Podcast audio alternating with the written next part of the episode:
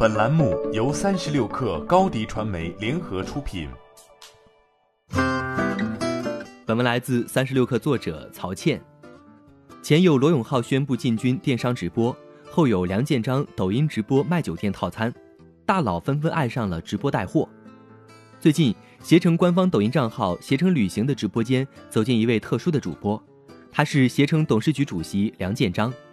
梁建章在亚特兰蒂斯酒店开始其人生的第一场直播，这也是携程疫后复兴开启的第一个旅游站点——海南省三亚市。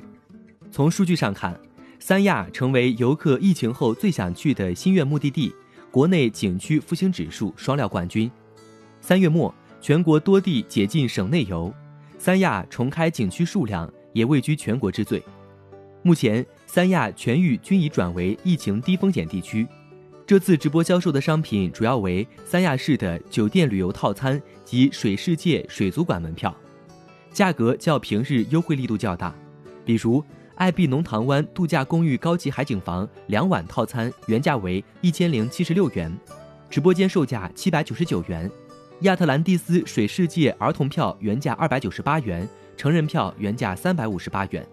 直播间儿童票仅售九点九元，成人票则售八十八元。值得注意的是，在疫情的影响之下，旅游行业受到重创。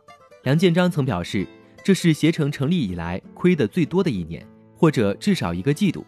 最差时，国内订单百分之八十的损失是有的，现在慢慢恢复了一些，国内势头比较健康，会继续恢复。但是国际订单看样子短期很难恢复。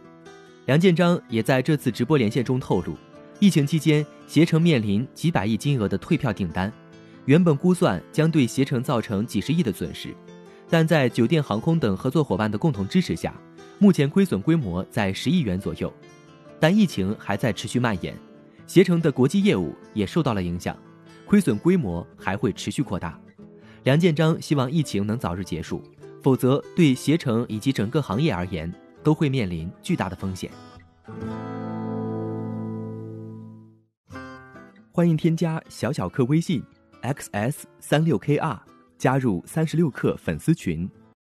高迪传媒为广大企业提供新媒体短视频代运营服务，商务合作请关注微信公众号高迪传媒。